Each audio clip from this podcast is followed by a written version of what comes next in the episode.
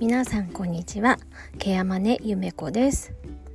今日は、えー、午前中午後ともに介護保険の改定説明会というのがありましてオンラインでずっと座りっぱなしで説明会に参加してきました。ただいまの時刻は16時34分5分、うん、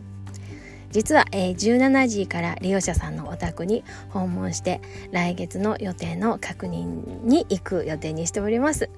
えー、普段は利用者さんのお宅に訪問したり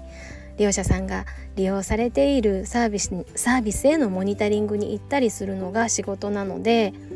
ずっと座ってるっていうことがないので今日はとても疲れました。